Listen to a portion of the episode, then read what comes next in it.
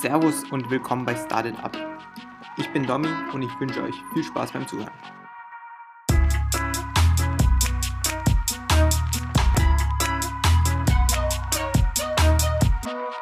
Heute zu Gast ist Jonas Fuchs.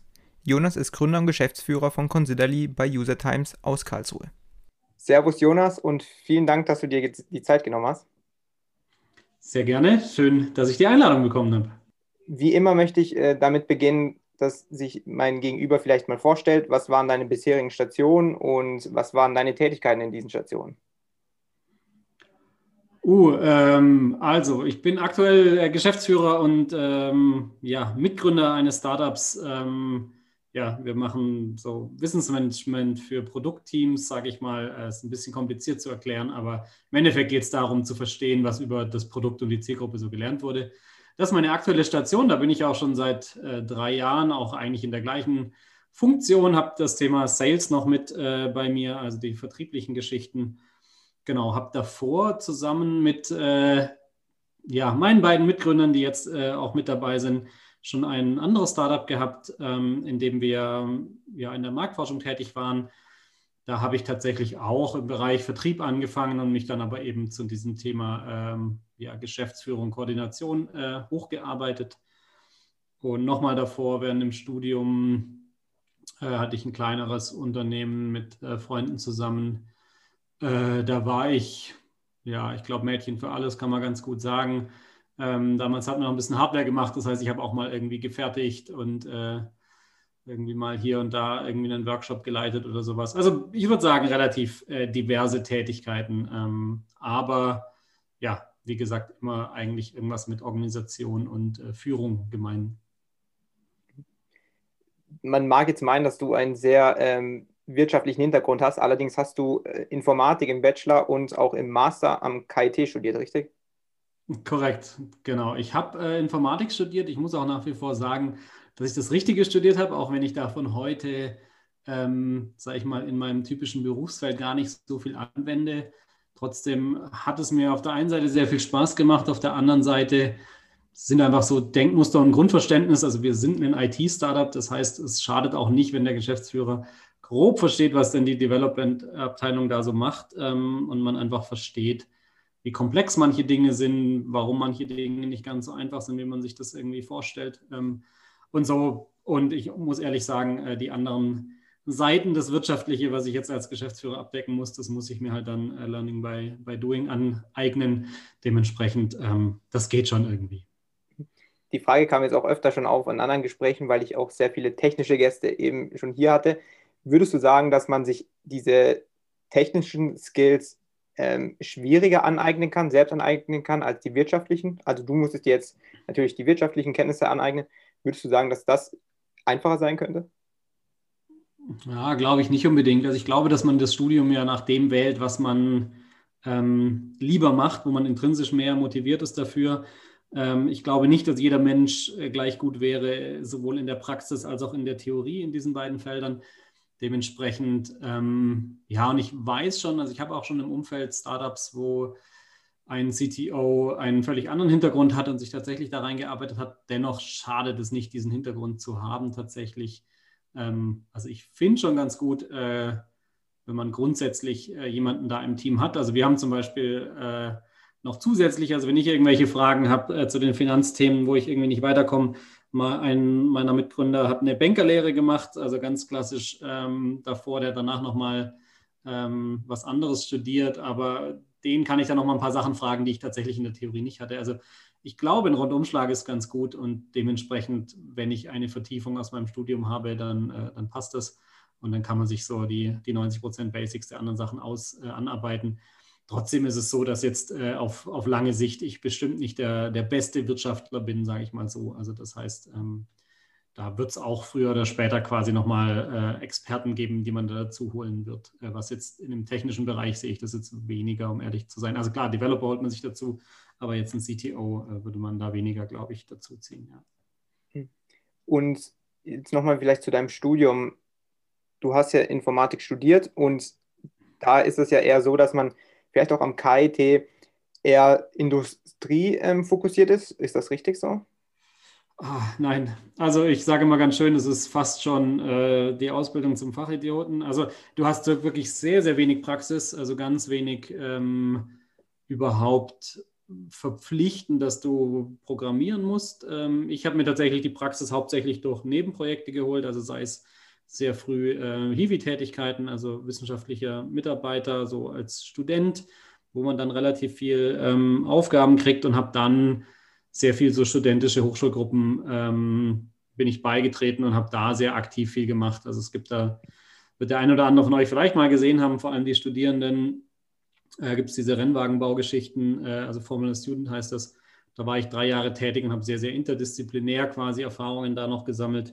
Später tatsächlich dann in so einer Art studentischem Ingenieurbüro nochmal Praxiserfahrung gesammelt und dann danach in der Pioniergarage, also wirklich in einem äh, Startup-spezifischen Hochschulgruppe, da nochmal ähm, viel Austausch. Also ich habe mir eigentlich die, die Praxis und ähm, die Industrienähe viel mehr neben dem Studium gesucht als im Studium. Okay, das macht Sinn. Was ich aber auch gemeint habe, war, die Studierenden, die dort sind, haben die eher die Ambition, dann ähm, später bei einem Konzern zu arbeiten in der Industrie? Oder ist das wirklich auch so, dass da viele sind, die sagen, ich möchte selbst gründen mit dem Wissen, wo ich mich aneigne? Ja, das, der Wunsch und das Tun sind ja nochmal zwei Paar Schuhe, sagen wir mal ganz deutlich. Ähm, es gibt schon viele, die, die einfach mit dem, mit dem Gedanken spielen oder zumindest sich auch das Umfeld anschauen, weil es natürlich einfach so ist, dass es super interessant ist, sich solche Gedanken zu machen, gerade auch im wirtschaftlichen Bereich tatsächlich zu verstehen, wie funktionieren so Business Models und so. Deswegen äh, gibt es einfach sehr, sehr viel Interesse, trotzdem aktiv gründen danach. Ähm, tut natürlich trotzdem nur einen Bruchteil. Also das ist, ähm, da gehen dann doch viele in die, in die reguläre Industrie oder bleiben in der Forschung. Das gibt es schon, schon beides. Ähm, ja, das heißt, der Anteil an ähm, Personen, die da am Schluss gründen, ist tatsächlich äh, gar, nicht, gar nicht so hoch. Aber ähm, genau, es schadet ja trotzdem nichts. Und bei uns ist es zum Beispiel jetzt auch so, dass für als Startup, wenn du Leute einstellen willst, hast du natürlich die Wahl, äh, stelle ich jemanden ein, der schon langjährige Erfahrung hat, aber halt unglaublich viel Geld kostet, oder stelle ich jemanden in einem Startup ein, der gerade frisch äh, von der Uni oder von der Hochschule kommt, was ja auch für uns super attraktiv ist, da mit jemandem zu arbeiten. Das heißt, es gibt ja immer noch die dritte Option, zu sagen, ich steige in der Praxis ein, aber halt in einem, in einem Startup. Ähm, genau, das ist schon auch äh, sehr interessant für uns, ja. Ja, auf jeden Fall. Du hast dich ja offensichtlich für die äh, Startup-Seite entschieden und wie ich auch vermute, sehr früh schon, weil du eben auch schon erzählt hast, du hast selbstständig die Praxis immer während dem Studium gesucht und warst dann auch in der Pioniergarage, worauf ich auch, auch nochmal gleich zu sprechen kommen möchte. Aber erstmal, wie ist es dazu gekommen, dass du dich so selbstständig und so früh schon für ja, Selbstständigkeit interessiert hast? Ja, ich glaube also die Option grundsätzlich war, glaube ich, immer da, einfach dadurch, dass meine beiden Eltern äh, selbstständig sind das heißt für mich, dass jetzt nicht komplett off war, sich vorzustellen, wie ein Leben äh, jenseits der Anstellung aussieht. Trotzdem ist es so tatsächlich, ich habe erwähnt, dass ich diese Rennwagengeschichten gemacht habe. Äh, und da hatte ich ja sehr viel Industriekontakt, weil um diese Rennwagen zu bauen, hat man quasi viel mit ja, verschiedenen Industriepartnern zu tun, die einem da irgendwie entweder finanziell oder fachlich helfen. Und ich glaube, eine der Erkenntnisse damals, und das hat zu sehr, sehr viel Selbstvertrauen geführt, ist zu merken, dass die alle auch nur mit Wasser kochen. Also es ist irgendwie klar, dass selbst ich als Absolvent von der Uni Dinge bauen kann und Systeme entwickeln und anbieten kann, die einen Mehrwert bieten und die tatsächlich so viel Mehrwert bieten und so professionell sind, dass sie auf dem Markt bestehen können. Also, äh, um das Ding mal umzudrehen, wir haben teilweise Sachen vor den Latz geknallt gekriegt, wo ich sagen muss, okay, und das verkauft ihr und damit seid ihr erfolgreich. Das ist ja interessant. Das heißt, äh, das war einfach so ein, so ein Selbstvertrauensding zu sagen, hey, ähm, es ist nicht unmöglich, auf diesem Markt was zu tun und ich brauche nicht irgendwie schon 20 Jahre Berufserfahrung, um irgendwie was, was Eigenes zu schaffen. Genau, das war so, glaube ich, der Punkt, der relativ früh dazu geführt hat, ähm, dass ich gesagt habe, hey, lass uns das machen. Und dann haben wir, wie gesagt, während im Studium mal so nebenher was Kleineres gemacht, äh, wo wir einfach gesagt haben, hey, da haben wir jetzt irgendwie Bock drauf, da gibt es ein paar Leute, die uns unterstützen würden, schauen wir mal, wie sowas funktioniert. Wirklich so im, ja, wir haben, das war schon ein Unternehmen, aber wir haben gesagt, das ist ein Projekt im Sinne von, hey, wenn wir fertig sind mit dem Studium, dann bewerten wir nochmal, ob wir das jetzt weitermachen oder nicht. Und genau, und das war dann eigentlich äh, auch, das hat das Ganze nochmal bestärkt, sage ich mal, dass es tatsächlich irgendwie auch mit diesem ganzen rechtlichen Kram drumherum und äh, BWL und Co. Äh, irgendwie machbar ist. Und genau, als das Studium dann fertig war, ähm, genau, bin ich dann bei einer, bei einer Gründung quasi voll mit, mit eingestiegen als, als Co-Founder dann ziemlich schnell. Und das hat sich damals äh, bewährt, sage ich mal, diesen Weg zu gehen, ja. Okay, also so wie ich richtig, wenn ich richtig verstanden habe, der Startkick war quasi die Erkenntnis, dass man selbst auch als Student oder als ganz normale Person auch etwas bewegen kann und auch Mehrwert liefern kann. Und das wurde dir durch die durch das KIT dann näher gebracht quasi. Ja, wobei tatsächlich eher durch diese Sachen außerhalb, wo ich dann eben Industriekontakt hatte. Also gar nicht das KIT selber, aber die Hochschulgruppen des KITs, genau. Ah, also okay, also ja. Heißt so schön das Außerkurrikulare, also außerhalb von dem Pflichtstundenplan, sag ich mal. Ja, aber die waren schon vom KIT angeboten. Von Studierenden des KITs, genau. Ja, okay, okay. Genau, möcht, dann möchte ich auch ähm, zu, auf die Pioniergarage zu sprechen kommen, weil ich das sehr, sehr interessant finde und ich glaube, das ist auch eine Initiative, die viele Studenten nutzen können, weil es die auch schon an vielen Unis gibt, wo man erste Schritte in die Gründerszene gehen kann. Ähm, möchtest du da vielleicht erzählen, wie es bei dir dazu kam und dann im zweiten Schritt, was so da deine Tätigkeiten waren? Was macht man da als Student? Genau, also im Prinzip ist die genau Pioniergarage ist so eine, ist eine, eine Hochschulgruppe für Schüler unter euch. Ist es vielleicht eher sowas wie eine AG, könnte man sich das vorstellen. Und ähm, genau, das heißt, es ist komplett organisiert von Studierenden, die dann quasi einfach sich in dem Fall wöchentlich oder monatlich treffen. Und gerade die Pioniergarage ist natürlich sehr nah an dem Thema Gründen dran. Das heißt, die haben dann in ihren Treffen, äh, laden sie ja, Gründer und Gründerinnen ein, die im Prinzip erzählen, wie ihre Gründung so war, äh, man tauscht sich irgendwie aus, man macht irgendwelche Workshops. Wir haben immer ein ganz cooles Format gemacht, wo wir selber so Startup-Ideen gesponnen haben und dann irgendwie niedergeschrieben und vielleicht sogar schon mal eine Webseite dafür gemacht.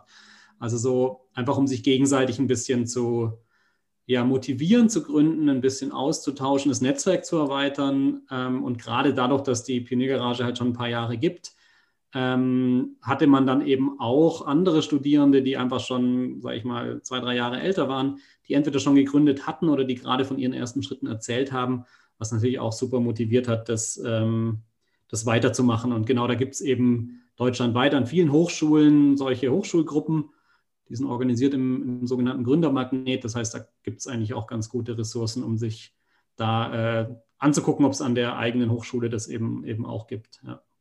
Das heißt, die Benefits waren eigentlich Motivation, Netzwerk und auch das Wissen.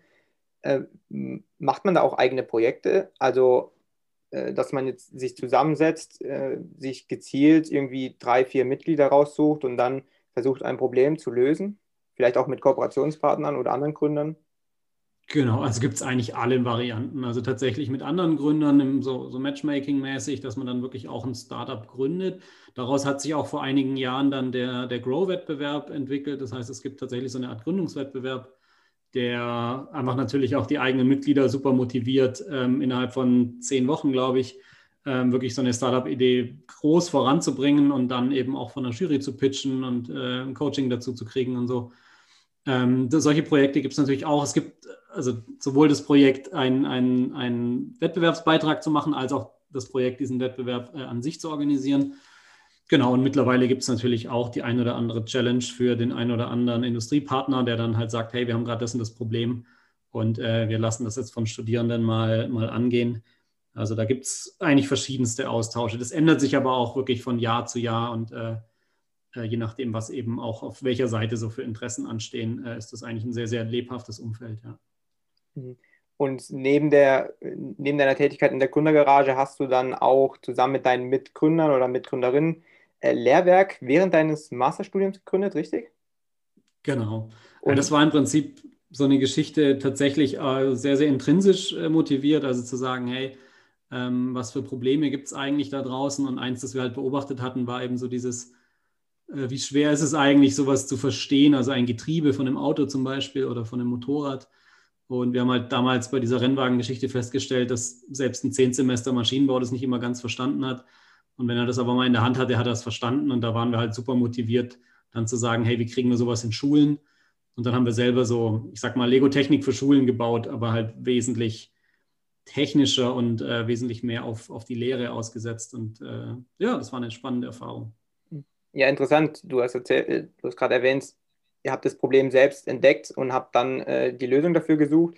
Dafür braucht man aber natürlich das äh, bestimmte Mindset. Also es gibt genügend Studenten oder Studentinnen, die ähm, ein Problem entdecken und sich darüber aufregen. Ihr hattet aber schon diesen Gedanken da, das einfach besser machen zu wollen oder dieses Problem zu lösen.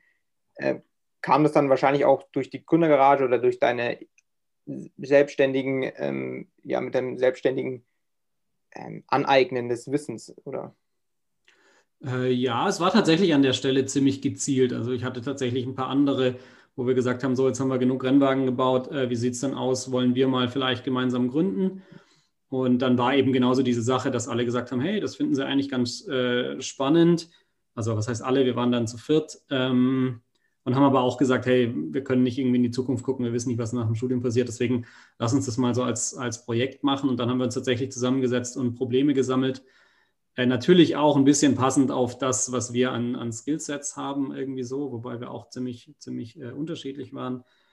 Und genau daraus hat sich das eigentlich ergeben. Aber also ein wichtiger Punkt, den du erwähnt hast, der tatsächlich gar nicht so einfach ist, wie er klingt, äh, dass man tatsächlich Probleme sucht und gar nicht Ideen. Also die Idee ist ja, wie löse ich das Problem und ähm, das Problem ist das, was am Schluss, blöd gesagt, äh, den, den Firmenwert ausmacht, weil das, was ich anbiete, sollte ein Problem lösen, sonst äh, bezahlt mich der Kunde dafür nicht. Und das ist gar nicht immer so einfach zu verstehen, dass es Probleme gibt, gerade als äh, im Studium, da, da, da nerven einen Dinge und man würde sagen, hey, irgendwie wäre geil, wenn es da ein Produkt dafür gäbe. Wenn man aber im zweiten Kontext fragt, würde ich dafür eigentlich zahlen für so ein Produkt? Ja, nee, eigentlich nicht. Also gerade im, im Studierendenumfeld ist das tatsächlich immer so ein, so ein ganz Klassiker, sage ich mal. Ähm, aber gerade im Industrieumfeld ist es super interessant, sich klarzumachen, wie groß ist dieses Problem, wie schmerzhaft dieses, dieses Problem für manche und dementsprechend daraus wirklich abzuleiten, äh, lohnt sich dann, ein, ein Startup drumherum zu machen. Ähm, deswegen, also stimmt auf jeden Fall. Ähm, da gehört natürlich der Sinn dazu, zu sagen, das ist jetzt ein Problem, wo ich dahinter bin. Und ähm, hat aber natürlich ganz viele persönliche Aspekte. Also ähm, reizt mich das Problem persönlich. Also gerade diese Getriebegeschichte, die hat uns einfach intrinsisch super motiviert. Wir sind bis heute alle Personen, die sehr gerne anderen Leuten was beibringen und ähnliches. Das heißt, das war für uns, hatte das schon mehr, mehr andere Aspekte auch noch. Ähm, es kann sein, dass es Leute gibt, die sagen, hey, es geht mir nur darum, dass das Problem äh, wertvoll ist und ich da viel Geld draus machen kann. Es gibt Leute, die sagen, hey, das Problem ist ein gesellschaftliches oder sogar jetzt äh, klimatechnischen Problem, das möchte ich lösen, dass, dass es unserem Klima besser geht. Also die Motivation, wie ich jetzt aussortiere, welches Problem für mich passend ist oder nicht, ähm, ist tatsächlich eine Sache, die die Teams mit sich selbst quasi klären müssen. Äh, ich sammle sowas tatsächlich gerne. Also ich habe selber eine Liste mit, ich weiß nicht wie vielen Ideen und Problemen und Zeug, weil es einfach auch ein, ein Gehirnjogging ist, ähm, immer wieder durchzugehen und sich anzugucken, was, was habe ich denn eigentlich da für Probleme identifiziert, wie würde ich sie lösen. Äh, und dann regelmäßig aber auch zu merken, hey cool, da gibt es mittlerweile eine Lösung dafür. Also das ist eigentlich ein ganz äh, konstruktiver Prozess, sage ich mal. Ja. Und um ehrlich zu sein, das Erste, was, was einem einfällt, ist selten das, was am Schluss äh, ja, wirklich das ist, was man dann, dann tut. Und auch bei den Sachen, die wir heute machen, also auch das Startup, in dem ich jetzt gerade äh, tätig bin, ähm, also User Times mit dem Produkt Considerly, das kam eben erst später. Also wir haben erst mit einer anderen Idee gestartet und haben dann nochmal zwischendrin so eine kleine, nicht Kehrtwende, aber zumindest einen Richtungswechsel gemacht. Und das gehört meistens auch dazu, weil umso schlauer man wird, umso mehr Erfahrung man hat, umso eher kommt es dazu, dass man äh, die Idee nochmal anpasst, sage ich mal. Ja, sehr gut, dass du am Anfang nochmal erwähnt hast, dass man vielleicht das Ganze problemseitig angehen sollte. Mich würde tatsächlich nochmal interessieren, äh, weil du eben erzählt hast, es war so ein bisschen ein Prozess, äh, die, die Ideenfindung. Also ihr habt euch gezielt Probleme überlegt. Da würde mich tatsächlich interessieren, wie ihr das konkret angegangen seid. Also habt ihr euch irgendwie getroffen und dann wild irgendwas aufgeschrieben? Seid ihr nach einem Plan, nach einem Template gegangen oder? Ja, es ist natürlich, also in, wir hatten einen Spezialfall, sage ich mal. Also ich habe es vorher ein bisschen angedeutet. Wir hatten gemeinsam davor schon ein Startup. Ähm, das, dann gab es gewisse rechtliche Geschichten, weswegen wir das auflösen mussten, trotz Kunden und äh, Erfolgen auf dem Markt. Aber nichtsdestotrotz ähm, saßen wir dann quasi da und wussten, okay, äh, das alte Startup ist nicht mehr. Aber das war es jetzt nicht, sondern wir starten nochmal neu und haben uns dann wirklich zusammengesetzt und Ideen runtergeschrieben von Problemen, die wir gerade sehen. Und die kamen natürlich viel aus dem Umfeld, in dem wir waren. Ich meine, wir hatten davor schon drei Jahre an einem vorigen Startup gearbeitet. Das heißt, wir haben intern Probleme natürlich gehabt, die wir als Team hatten. Wir hatten ähm, ja, Probleme in, im Markt gesehen gehabt. Wir hatten natürlich auch andere witzige Ideen, die irgendwie Probleme sind und haben das einfach aufgeschrieben, haben uns dann tatsächlich selber eine Art ja, Kriterien, so ähnlich wie ich es gerade gesagt habe, überlegt, ähm, was wir davon tun wollen. Und da waren eben so ein paar Kriterien dabei. Wir waren davor in einer sehr, sehr engen Nische und haben gesagt, wir wollen quasi ein bisschen weiter raus aus der Nische, dass es nicht ganz so speziell ist. Äh, haben zum Beispiel gesagt, wir wollen unbedingt einen Baufaktor haben. Also es muss irgendwie, es darf jetzt nicht irgendwie 0815 was, was Trockenes sein, was, was irgendwie jeder sagt, so ja, okay, ihr habt das jetzt digitalisiert, aber äh, holt mich jetzt nicht so vom Hocker, sondern eher so was, wo manche Leute sich das anschauen und eher so, oh, krasse Sache. Ähm, das heißt, wir hatten so ein paar Faktoren. Ähm, dann wollten wir nicht in dem Bereich sein, der irgendwie rechtlich super krass reguliert ist, zum Beispiel, also sowas wie Medizintechnik oder so. Also es gab so ein paar Kriterien, wo man dann ähm, geguckt hat. Eine Sache, die sich relativ schnell ausschließt für viele, ist halt irgendwas Hardware-mäßiges, weil man dann halt ein relativ hohes Startkapital braucht. Ja, und so geht dann so eine Ideenliste relativ schnell in, in, eine kleinere Runde und dann macht man damit halt so ein typisches Business Model Canvas, macht man schon mal, würde ich sagen, und redet darüber, dann schläft jeder nochmal drüber und dann haben wir uns im Prinzip für, für ein Problem entschieden, das wir selber eben ja, viel beobachtet haben beim Kunden, das wir selber auch hatten. Also in unserem Fall äh, kann ich ja kurz äh, an, anteasern. Ähm, man kann sich vorstellen, innerhalb von so Unternehmen werden halt oft irgendwelche Kunden befragt und sowas. Und das Wissen geht aber meistens verloren. Also es wird zwar irgendwie nochmal in eine PowerPoint gepackt und dem Chef präsentiert und vielleicht wird daraus nochmal irgendwie was gemacht, aber ganz oft geht es halt noch verloren. Und äh, es gibt aber super viele Informationsquellen. Und das ist das, was wir jetzt quasi als Wissensmanagement machen, dass dieses ganze Wissen äh, gesammelt wird. Und wir waren halt vorher genauso ein Dienstleister. Wir haben solch, so ein Wissen generiert und hatten dann wirklich Kunden, die halt zweimal das Gleiche gefragt haben. So. Und ähm, dann zu sagen, hey, wir haben sowas schon mal für euch gemacht, ist natürlich eine blöde Geschichte äh, für die und dementsprechend, ähm, ja, ist das wirklich ein Problem, das auftaucht und da haben wir jetzt eine Software für, genau. Und ihr habt dann die Idee gehabt, ihr habt euch die Liste angeschaut, habt dann äh, euch dazu entschieden, diese Idee zu wählen ähm, und wie seid ihr das Ganze dann angegangen? Ich meine, es gibt in Deutschland sehr viele bürokratische Hürden, ähm, ihr hattet dann wahrscheinlich auch technische Hürden. Ähm, wie habt ihr ganz zu Beginn angefangen? Ja, also die bürokratischen Hürden sind tatsächlich, wenn man jetzt nicht in irgendeinem hässlichen Bereich ist, relativ klein. Es kommt ein bisschen auch darauf an, was die Risiken sind, aber wir haben ganz normal als, als GBR gestartet, das kostet nichts oder 30 Euro irgendwie was zum Finanzamt schicken.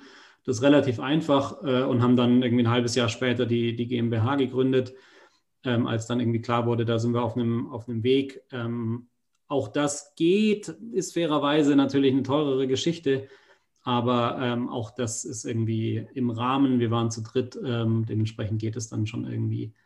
Genau, nochmal zu der Frage, wie haben wir es umgesetzt? Ähm, das sind natürlich verschiedene Paar Schuhe. Also das eine ist natürlich Geschäftsmodell äh, ausarbeiten etc. Da sind wir sehr, sehr früh an einen ja, regionalen äh, Inkubator, Accelerator herangetreten, beziehungsweise haben uns da beworben und sind einfach in so einem Startup-Programm mitgefahren. Das hilft dann schon auch immer, dass bestimmte Punkte des Geschäftsmodells nicht untergehen, sondern dass man daran arbeitet.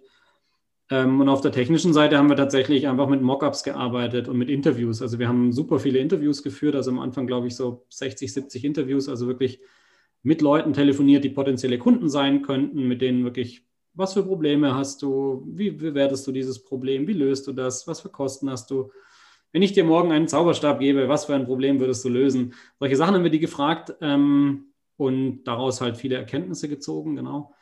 Und da haben wir ganz oft auch einfach ich habe dann im PowerPoint irgendwelche Mockups zusammengeklickt, habe gesagt, hey, guck mal, wir haben eine Software, die packt diesen PDF-Report hier, kann die ausspucken. Was hältst du davon? Und das, natürlich war das keine Software, die das kann, sondern ich habe das halt zusammengeklickt und gesagt, guck mal, so, so kann das aussehen oder so wird es aussehen. Und dann kann man relativ schnell bewerten, ob das demjenigen ein Problem löst und ob das ein Mehrwert ist oder nicht. Genau, und so haben wir das quasi dann, dann vorangemacht. Und dann kommt natürlich irgendwann diese, diese MVP-Geschichte zu sagen, hey, jetzt brauche ich wirklich einen Prototyp, der, der läuft. Da haben wir dann witzigerweise was entwickelt, was wir dachten, was unser MVP ist, was wir aber dann eben nach einem kleineren Shift äh, des Geschäftsmodells ähm, gibt Das Tool gibt es heute noch. Das ist noch das zweite Produkt, was auf unserer Webseite ist.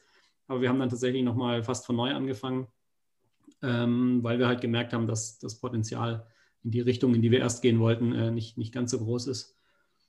Genau, also das heißt, es ist, ich glaube, man kann nicht so wirklich sagen, dass man nach der Idee einmal konzeptioniert und dann umsetzt, sondern das ist ähm, eigentlich so ein paralleler Prozess, wo man dann irgendwie ja auf der einen Seite technisch was entwickelt und auf der anderen Seite aber irgendwie das Geschäftsmodell und ähm, Pricing und solche Sachen halt dann parallel entwickelt, ja. ja. Und mit dem Ansatz geht man eigentlich auch kein so großes Risiko ein. Also man muss jetzt auch nicht, um jetzt Kunden befragen zu können, eine GmbH gründen. Ähm, das heißt, man kann einfach, man hat das Problem und am nächsten Tag kann man rausgehen, äh, potenzielle Kunden fragen und so hat man eigentlich auch keine Ausreden, ähm, etwas mal anzu, äh, anzufangen und auch keine Hürden, also keine großen. Ja, und selbst diese, also es kommt ein bisschen darauf an, wie man das Startup anfängt, aber ich kenne genug Startups, die quasi sagen, hey, das Wichtigste ist, dass wir erstmal Wert schaffen und dass wir Nutzer finden und das mit dem Geld, das schauen wir mal. Gerade wenn man als äh, ja, während der Schulzeit oder während dem Studium äh, schon gründet, dann ist es auch nicht so wichtig, dass am Anfang gleich irgendwie der große Cash reinkommt. Und dann kann man wirklich auch wirklich ein Produkt bauen, wo man ein Freemium-Modell hat, wo die Leute es erstmal nutzen können. So. Und ähm, da brauche ich noch überhaupt keine rechtlichen Geschichten so richtig. Also was ich hier tue, ist natürlich keine Rechtsberatung, aber es ist im Endeffekt so, was kann denn, was kann passieren an der Stelle? Und das ist, ähm, also man braucht erst dann spätestens das Ganze, wenn man halt wirklich Angebote und Rechnungen stellt. Und also, ich sag mal, ab einer gewissen Größe sollte man die GmbH einfach haben, um auch sicher zu sein, dass nichts passiert. Also blöd gesagt, wenn ein Gründer irgendwie äh, gehen möchte, was eben bei uns äh, einmal der Fall war, dann ähm, ist es halt besser, wenn ich eine GmbH habe, die eben als, als juristische Person ist und nicht nur dieses ähm, GBR-Konstrukt. Aber das sind Details, da muss man sich später damit beschäftigen. Aber es ist ähm, Vielleicht als Beispiel ähm, bei dieser Lehrwerkgeschichte, wo wir ja wirklich Lehrmittel gemacht haben, da war es wichtig, sehr, sehr früh eine GmbH oder in dem Fall eine UG zu gründen, weil es einfach haftungstechnisch schwierig ist. Also wenn ein Kind äh, sich verletzt an dem Ganzen, selbst wenn wir es ordentlich konstruiert haben, dann haften wir halt persönlich. Und das ähm, ist ein Problem, das einfach ein persönliches Risiko darstellt. Und ja, du hast so von Risiken gesprochen und vorher auch von Mindset und eine schöne Geschichte eigentlich dazu die ich einfach immer wieder aufbringe, ist, und da will ich wirklich jeden motivieren zu gründen, ist, sich zu überlegen, was ist eigentlich wirklich das Risiko? Also wenn ich da rein jetzt keine Schulden reinstecke, also wenn ich kein Geld reinstecke, das, das ich zur Not auch verlieren kann, dann bin ich in Deutschland mit einem guten Abschluss, sei es ein Schulabschluss oder ein Studiumsabschluss, immer so aufgestellt, dass wenn es schief geht, dass ich ein Jahr später eigentlich wieder gut dastehe. Also gerade nach dem Studium ähm, und das merke ich einfach an der, an der Lernkurve, die, die jeder hat. Also wenn ich ein Jahr nach dem Studium gegründet habe und es funktioniert nicht, dann bin ich auf dem Arbeitsmarkt definitiv kein gebranntes Kind, weil ich habe eine, eine breite Erfahrung gesammelt, die, die nur wertvoll ist, also die auch jeder Personaler und äh, Abteilungsleiter eigentlich nur schätzen kann. Ähm, und dementsprechend ist das tatsächlich was, wo ich sagen kann, immer wieder überlegen, was ist denn die höchste Falltiefe, die ich irgendwie habe und wenn das wirklich nur ist, naja gut, ich muss halt wieder Bewerbungen schreiben und äh, mein Konto ist maximal bei null, beziehungsweise das Geld, das ich schon ausgegeben habe, ist halt weg. Boah, dann ist das tatsächlich nicht so wild. Also das heißt, äh, da kann man durchaus starten. Genau, das eigentlich so als, äh, als Hinweis, dass es wirklich, ähm, dass man sich das immer wieder klar machen sollte. Ähm, dass man durchaus auch ein Startup gründen kann mit, mit kleinem Kapital und dass, wenn es schief geht, man maximal dieses Kapital verloren hat, aber unglaublich viel Lebenserfahrung und äh, Berufserfahrung gewonnen hat. Ja, auf jeden Fall. Und das ist auch das, was man eigentlich immer wieder hier mit meinen Gesprächspartnern und Partnerinnen immer wieder, äh, was auch immer wieder betont wird, äh, dass man eigentlich nicht so viel zu verlieren hat, gerade in jungen Jahren. Und das ist auch das, was ich eben meinte mit, man muss jetzt keine GmbH direkt am Anfang gründen, weil vielleicht das auch viele mit Startup-Gründen assoziieren. Also, dass sie denken, okay, sie müssen jetzt erstmal ähm, zum Finanzamt laufen oder so und, oder zur Gemeinde und da was anmelden. Und das ist eigentlich nicht so. Äh, man kann eigene Projekte anstoßen äh, und einfach mal beginnen, jetzt vielleicht auch ohne Geld zu, zu verlangen, gerade als Schüler oder Student, Studentin, wie du gerade auch erwähnt hast, ähm, muss, ist das Geld jetzt nicht im Vordergrund oder sollte es vielleicht auch nicht sein, und dass man da dann eben einfach mal äh, ja, kreativ beginnen kann, loszulegen. Genau. Also dazu vielleicht zwei Sachen. Das mit dem Geld nicht im Vordergrund, das stimmt auf der einen Seite. Auf der anderen Seite ist es tatsächlich so, das merke ich auch ganz oft, dass manche quasi Startups und Geschäftsmodelle bauen, die nicht funktionieren, wenn, man quasi sich auch ordentlich bezahlen würde. Also man sollte den Businessplan schon immer so machen, dass jeder Beteiligte ein ordentliches Gehalt kriegen sollte. So. Also ich kenne so manche Startups, die dann quasi ein Geschäftsmodell und ein Pricing haben, wo ich sagen muss, dass das funktioniert nicht, wenn derjenige oder diejenige mal nicht mehr studiert. Ähm, das ist so der eine Teil. Und der andere Teil, das mit der GmbH stimmt. Trotzdem, ich habe es gerade schon, schon mal gesagt gehabt, ähm, diese Fallhöhe sich angucken. Und die Fallhöhe kann eben wesentlich höher werden, wenn ich andere Risiken habe. Also gerade wenn ich ein Medizinprodukt mache oder wenn ich ähm, irgendwas mit Geld hin und her schieben mache und dann irgendwie plötzlich eine Gefahr habe, dass ich eben auch einen Schaden woanders verursachen kann, dann ist die Fallhöhe doch höher als das, was ich investiert habe. Und da muss man dann schon gucken. Aber wie gesagt, also die ersten drei, fünf, sechs Monate definitiv nicht. Und bis dahin weiß ich schon viel mehr. Und da weiß ich dann vielleicht auch, ob ich bereit bin, das Geld dafür, dafür zu geben ähm, oder den Bürokratieaufwand zu tun. Und bei uns war es tatsächlich so, also wir haben mit eigentlich mit allen Unternehmungen tatsächlich ähm, auch vorher schon Fördergelder gekriegt. Wir haben vorher schon Wettbewerbe gewonnen und da auch nochmal den einen oder anderen Groschen gekriegt, den wir in, investieren konnten. Also das ist eigentlich auch was, ähm, was sich schon lohnt, wirklich anzufangen und alle diese Möglichkeiten irgendwie mitzunehmen und dabei eben auch zu lernen, ja. Ja, genau. Es geht eben um diese ersten Wochen, Monate und wie es dann weitergeht. Ich glaube, dass ähm, das kommt dann alles von alleine wahrscheinlich auch. Also klar, man muss sich darum kümmern, aber die einzelnen Schritte, die werden dann einem äh, nach und nach klar, die man gehen muss. Und das ist dann doch nicht mehr so ein Dschungel, wie es zu Beginn war. Ähm, man wächst mit seinen Aufgaben, sagen wir es mal so. genau, genau. Du hast vorhin erwähnt, dass du immer noch äh, eine Liste mit Problemen hast, die du führst. Ähm, mich würde tatsächlich interessieren, wie du jetzt ähm, was du jetzt tust, was du für Gewohnheiten hast, um dich auch persönlich weiterzuentwickeln? Ja gut, einerseits viel Reflexion, also sowohl mit sich selbst als auch mit anderen. Das ist so ein, ein Thema. Ähm, also einfach zu hinterfragen, was tue ich da eigentlich und wie könnte ich das Ganze besser tun. Ähm, besser hat ganz viele verschiedene Dimensionen. Also es ist jetzt nicht nur irgendwie größer, weiter, schneller, sondern es kann natürlich auch sein, weniger Aufwand, mehr Freizeit etc. Also da gibt es ganz verschiedene Dimensionen. Ähm, das ist auf jeden Fall was. Das andere ist, was ich äh, sehr, sehr schätze, ist, äh, und das ist, glaube ich, was, was die Pioniergarage mir tatsächlich äh, sehr früh beigebracht hat, Peer-Austausch, also Austausch mit Leuten, die in einer ähnlichen Situation sind. Und das ist halt gerade im Gründungsbereich toll, wirklich zu sagen, hey, ich suche mir einfach vier, fünf andere Startups, die in einem exakt gleichen Stadium sind und ich rede mit denen. Und zwar regelmäßig und wirklich sehr offen, vertrauensvoll weil das hilft quasi auch gegenseitig die Probleme zu teilen und die, die möglichen Lösungen und Erfahrungen. Und da denkt man jetzt erstmal, ja, aber die haben doch einen völlig anderen Kontext und anderes Produkt und Zeug. Aber ich kann euch sagen, die Probleme sind so ähnlich, dass man doch drüber reden kann. Und selbst wenn ihr nur das Hirn eines anderen anzapfen könnt, der oder die quasi dazu sagt, hey, so würde ich es ja machen, äh, ist das super, super wertvoll. Also das ist ein Teil, der, der mich sehr, sehr weiterentwickelt.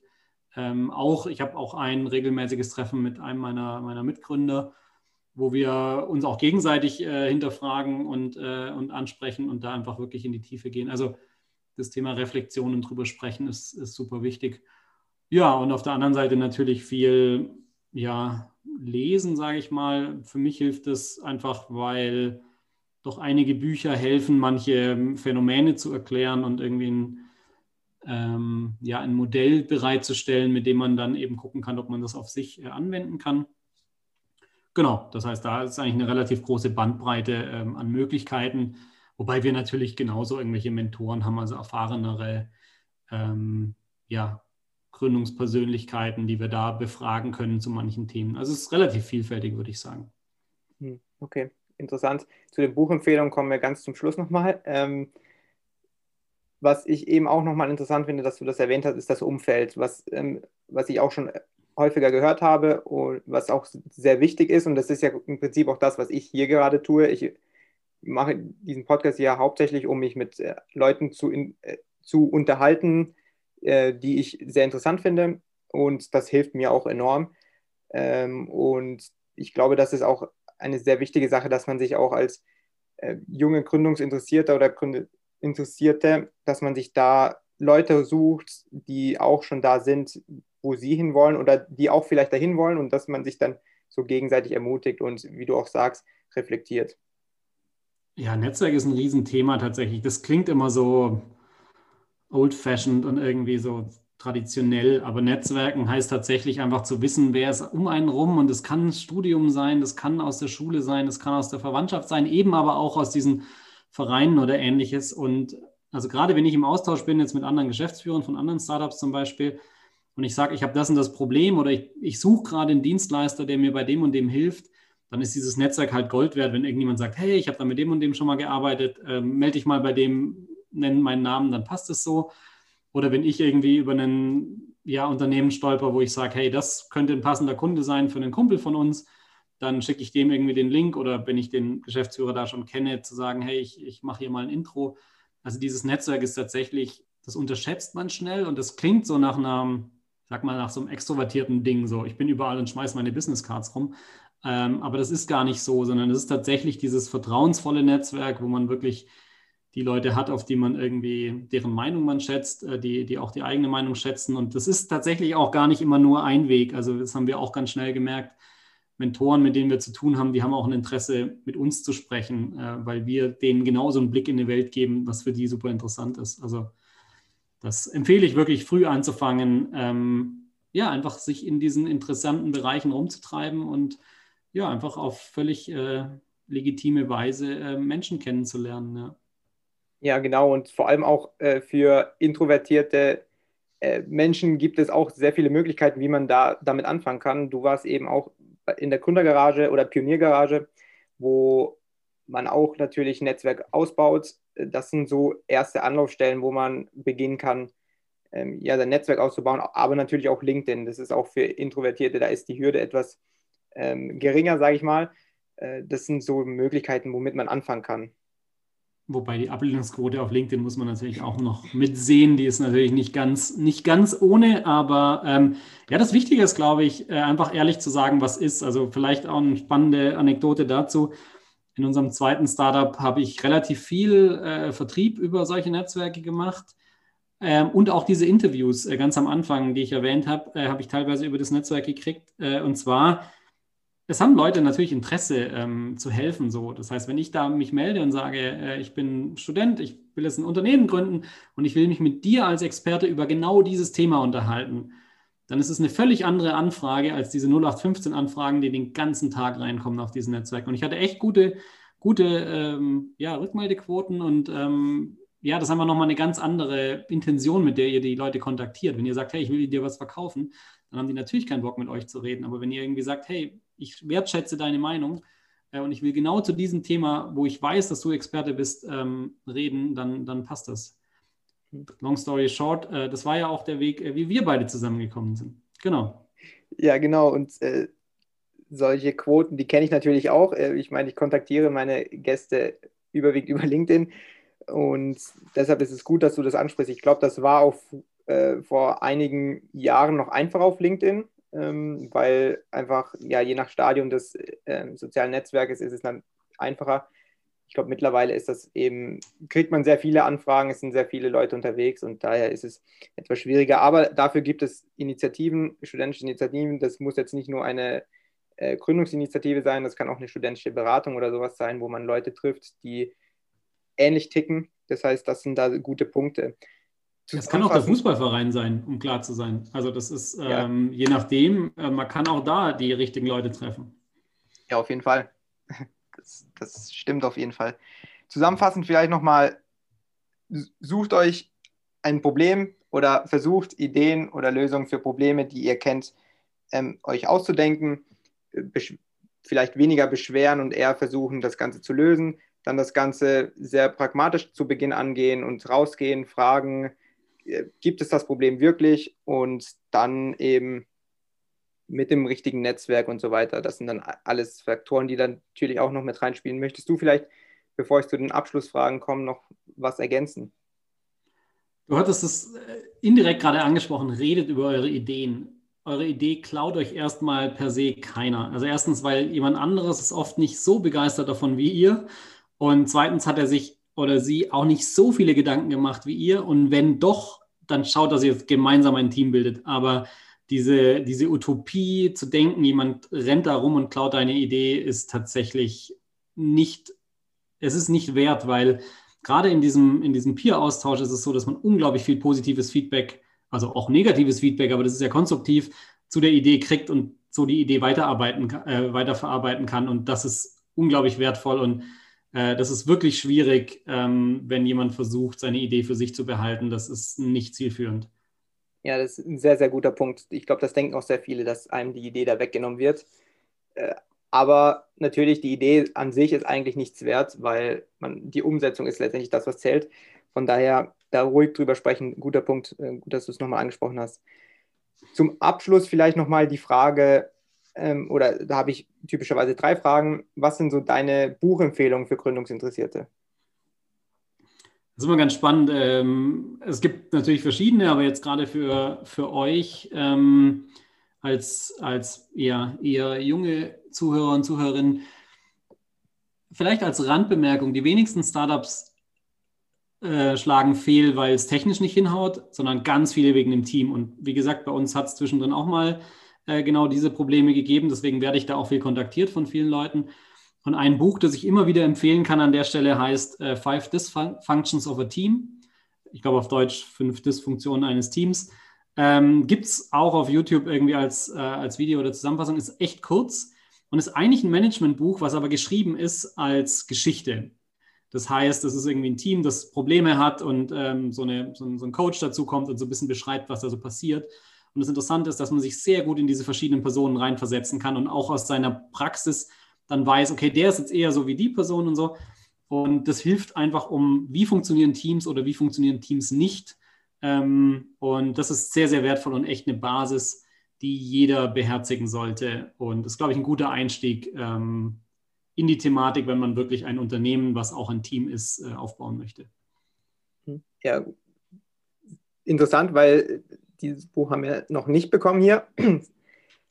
Hättest du noch einen Kanal oder so, äh, den du empfehlen würdest? Also was, wie konsumierst du sonst noch? Ja, ist natürlich ähm, so ganz pauschal äh, eine, eine Quelle nennen ist schwierig. Ich bin eher jemand, der dann irgendwie so einzelne Punkte, gerade eben, wie gesagt, viel im, im eigenen Netzwerk äh, macht. Äh, was ich interessant finde, äh, die Einblicke, also gerade ähm, der eine oder andere wird die Firma äh, Einhorn vielleicht kennen. Es gibt einen Podcast, der heißt Hotel Matze, der macht eigentlich viele Interviews mit Promis, aber einmal im Monat ist ein Interview dabei, wo er quasi redet mit, dem, mit einem der Gründer von, von Einhorn und in diesen Gesprächen reden die beiden sehr viel über Probleme in ihren jeweiligen Firmen, aber nicht diese offensichtlichen Probleme, was jetzt irgendwie kundenseitig ist oder so, sondern ganz oft auch die internen Probleme. Also wie geht es ihnen persönlich, privat, mit Frau, Kindern, sonst irgendwie, aber auf der anderen Seite auch, wir haben jetzt einen Mitarbeiter, der das und das Problem hat oder hier geht es um Gehaltsverhandlungen. Also die reden sehr, sehr viel offen über solche Themen und das ist sehr wertvoll. Ja. Okay, Cool. Als zweite Frage, wen sollte ich unbedingt mal zu diesem Podcast einladen? Äh, mehr Gründerinnen. Gute Antwort. Hast du da vielleicht einen äh, bestimmten Namen, der dir jetzt da im Kopf? Ähm, ja, die, ich mag, äh, ich unterhalte mich sehr gerne mit der äh, Katharina von Epic AI aus Karlsruhe ähm, die äh, ja einfach auch nochmal eine ganz andere Gründerpersönlichkeit ist und an der Stelle ähm, ja immer nett für ein Pläuschen zu haben ist und sehr viel äh, Erfahrungen teilen kann aus einem völlig anderen Bereich. Ja. Alles klar. Als letzte Frage, was hättest du vielleicht deinem 22-jährigen Ich mitgegeben? Also ein bis zwei Sätze. Oh, eigentlich ähm, passt es schon. Äh, wie ich das irgendwie alles äh, gemacht habe. Ich glaube, es ist tatsächlich ähm, ja mehr Gas geben, früher an die Kunden gehen ähm, und weniger, also gerade so diese ganzen Förderprogramme etc., die bringen einen manchmal ein bisschen äh, weg von der, von der Marktrealität, sage ich mal. Deswegen äh, lieber gleich äh, hart an den Kunden gehen. Okay, das ist, glaube ich, ähm, das perfekte Schlusswort. Ähm, vielen Dank, Jonas, dass du dir die Zeit genommen hast für die auch interessanten Insights. Ich glaube, da war für jeden was dabei. Ähm, hat mich sehr gefreut. Danke dir und äh, schönen Abend noch. Ebenso. Viel Spaß beim Hören. Ciao. So, das war's mit der Folge. Vielen Dank fürs Reinhören. Ich hoffe, ihr konntet was mitnehmen. Schreibt mir auch gerne euer Feedback auf äh, LinkedIn, Instagram oder sonst wo. Würde mich auf jeden Fall sehr freuen und wäre sehr hilfreich. Ansonsten würde ich mich auch wieder freuen, wenn ihr beim nächsten Mal wieder einschalten würdet. Vielen Dank und ja, bis denne.